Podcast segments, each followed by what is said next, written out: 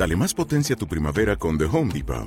Obtén una potencia similar a la de la gasolina para podar, recortar y soplar con el sistema OnePlus de 18 voltios de Ryobi desde solo 89 dólares. Potencia para podar un tercio de un acre con una carga.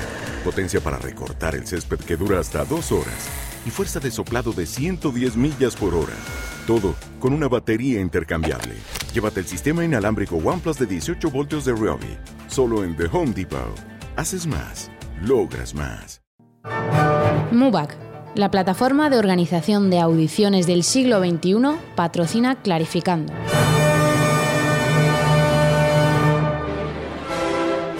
Clarificando. Con Clara Sánchez.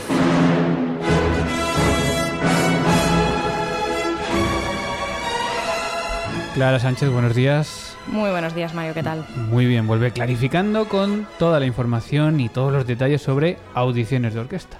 Eso es, y en esta ocasión vamos a retomar esos clarificandos en los que músicos de las mejores orquestas nos dan 10 claves para tener éxito en una audición.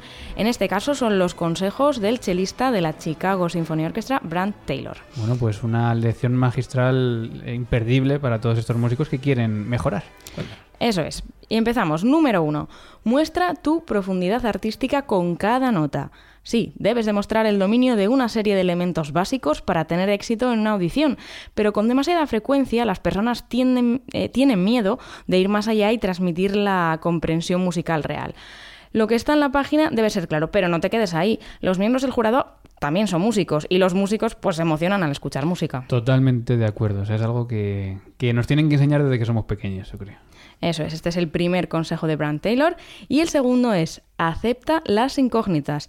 No puedes controlar cómo sonará la sala, si habrá una cortina o quién va a estar calentando a tu lado. Vamos, que aquí nos vuelve a hablar de las mock auditions, de estas audiciones que preparamos nosotros en casa y que nos sirven para prepararnos ante mm, todas las situaciones inesperadas de la audición. O acepta las incógnitas que podría ser también en plan, eh, evita los miedos. Es decir, no, no empieces a a pensar y si ahora tal y si ahora cual. No, hay que aceptar las cosas y prepararse para ellas. Eso es, que al final, por, por muchas mock auditions que hagas, no puedes tenerlo todo siempre controlado y tienes que aceptar pues que va a haber mm, cosas que no te esperabas, pero que tú tienes que seguir al tuyo tocando y haciendo tu audición. Exacto.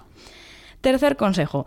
Toca con un sonido hermoso todo el tiempo. No pierdas nunca el control del sonido. Esto es algo que a veces los quizá la gente menos cercana al mundo de la música no sabe la importancia y la personalidad que tiene el sonido de cada músico, que no es un chelo tocarlo siempre con, el mismo arco, ¿no? Que cada chelo suena distinto con cada persona. Con cada persona, ahí está además la clave, ¿no? El, el, sonido personal que es tan importante. Y a veces es verdad que en otros, mm, clarificando de este tipo, pues sí que hay músicos que nos han dicho, bueno, hay pasajes en los que pues mm, tiene que sonar feo. sí. Pero mira, aquí por ejemplo Brand Taylor mmm, es de los que opina que en una audición que tienes poco tiempo tienes que demostrar tu sonido bello. Tienes eso por encima de a veces incluso el carácter del pasaje. Esto también es una cuestión muy subjetiva. Ahí cada uno tiene que hacer su decisión. Pero es como dices una clave del éxito muchas veces, el control de, de ese sonido. Eso es. Cuarto consejo, el trabajo orquestal es comunitario, pero las audiciones son solitarias. Esto significa que ciertas elecciones sobre digitaciones, tempos y otras variables podrían ser diferentes a las que haces al tocar la obra dentro de la orquesta. Por ejemplo, un tempo ligeramente más lento que permite que todo se escuche limpia y claramente es preferible a uno más rápido donde las cosas se sienten poco claras y apresuradas. A veces yo creo que vamos a demostrar demasiado, ¿no? Y yo creo que a veces hay que ser claros y seguros y no arriesgar tanto en eso, en correr por, por demostrar, porque luego a la hora de tocar con la orquesta hay que adaptarse. Y además en una audición tener un extra de calma y de pozo nunca viene mal. Pero claro, se acelera el corazón, se aceleran los tempos y a veces es, difícil. El siguiente consejo es una píldora para mm, los nervios. La preparación sólida y específica es el mejor antídoto contra la ansiedad. Totalmente, es que poco se puede decir aquí. Sí. Siguiente, las grabaciones son una bendición con trampa. Es importante desarrollar una comprensión musical de cada, obra, de cada obra que sea independiente de cualquier interpretación grabada. Incluso una muy buena para la misma orquesta para la que se está haciendo la audición mm, a veces no, no nos sirve de nada porque no existe ni tempo ni digitación oficial. Sobre todo si no lo sentimos, ¿no? Claro. Cada músico tiene que llevar su tempo claro y su, y su digitación y sus cosas. Y eso es como uno se va a sentir también seguro. Eso es, al final yo creo que la filosofía de este chelista de la Orquesta Sinfónica de Chicago, de Brian Taylor, es un poco eso, ¿no? Es lo que nos está diciendo desde el, desde el consejo número uno. Créate tu versión, ten personalidad, demuestra cuál es tu sonido, eh, un poco, pues eso, da tu versión y no copies, no copies si no, si no sientes la música así. Y sigue, siete, puedes cometer errores. Ningún miembro del jurado disfruta escuchando un error, por supuesto, pero recuerda que tu nivel general musical y control instrumental es lo que realmente van a recordar. Esto nos lo dicen siempre y yo me cuesta siempre creerlo, ¿eh? O sea, Sí. siempre mm, da la sensación de que entre el que no falla y el que falla, al final el que no falla tiene un punto más, ¿no? Pero es verdad que esto nos lo dicen siempre cuando estamos en concursos. No, los errores dan igual, lo importante es tu personalidad, el carácter. Es difícil de creer, pero si lo dice él, me lo creo. Sí, es verdad que es difícil de creer, pero es lo que tú dices. Ya llevamos varias estas secciones de consejos de grandes músicos, la Chicago Symphony, que, que han estado en muchísimas audiciones. Entonces, bueno, si lo remarcan, yo realmente creo que, además, en una audición que es tan poco tiempo, que saben que es una situación pues muy peculiar. Creo que incluso más que en un concurso, mm, a veces si el sonido está siendo bueno, si el intérprete, el, el candidato está haciendo buena música, creo que sí el error puede pasar Ojalá, ojalá a la así. siguiente ronda, Ojalá sí. sea así. Siguiente, número 8. Toca con un instrumento con el que te sientas cómodo. Un poco más de lo mismo. A veces los candidatos mm, utilizan grandes instrumentos para una audición, suponiendo que un instrumento superior pues realmente es una ventaja.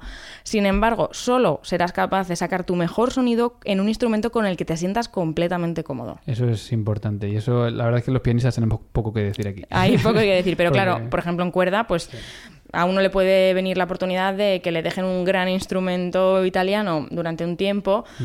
pero justo si tiene una audición ahí, mm, al final las distancias cambian, el, el peso cambia en el instrumento. mm, Porque para sentiros cómodos con un instrumento necesitáis semanas y semanas, ¿no? No ha sido un día para otro. Por lo general, sí. A veces, pues, coges un instrumento, un- en mi caso un cello, y hay feeling desde el principio y parece que todo funciona, pero es verdad que sí que necesitas un mínimo de tiempo para probar, mm, pues, diferentes técnicas y pasajes. Entonces, cuidado ahí.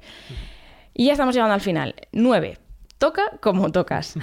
A menudo escucho que los candidatos ajustan su forma de tocar para satisfacer lo que creen que un tribunal determinado quiere. Esta es una mentalidad potencialmente improductiva que puede colocar a los candidatos fuera de su zona de, confort en la audición. Pues es que es más de lo mismo.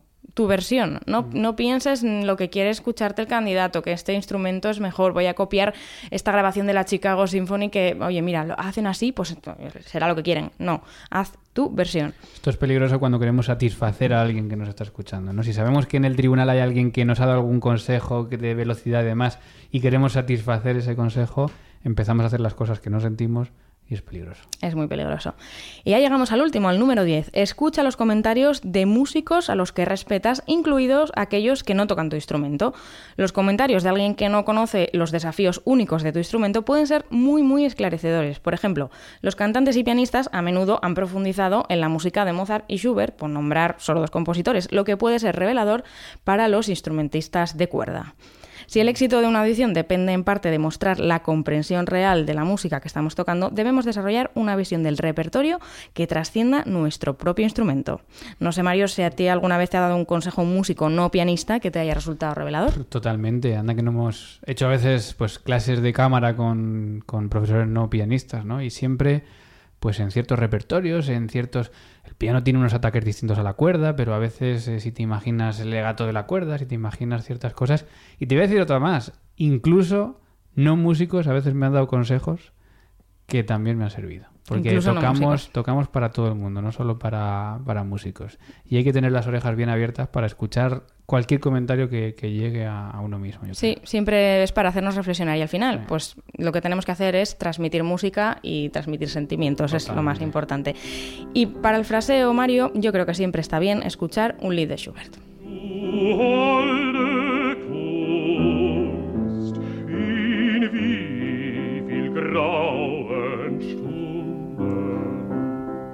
Decir más? Incluso los pianistas en clase, cuando damos clase, siempre referimos a otros instrumentos para conseguir, y precisamente pues a, un músico como este, ¿no? Como Fischer Discao, es uno de los que a veces más ej- ejemplificamos a la hora de explicar el fraseo, porque es que es Es lo que tiene que ser. Eso es, es música. Además, Andy Music a la música de Schubert, pues es la, la versión perfecta para inspirarnos para seguir fraseando. Y con esta música nos despedimos y os deseamos mucha, mucha suerte para vuestra próxima audición. Gracias, Clara.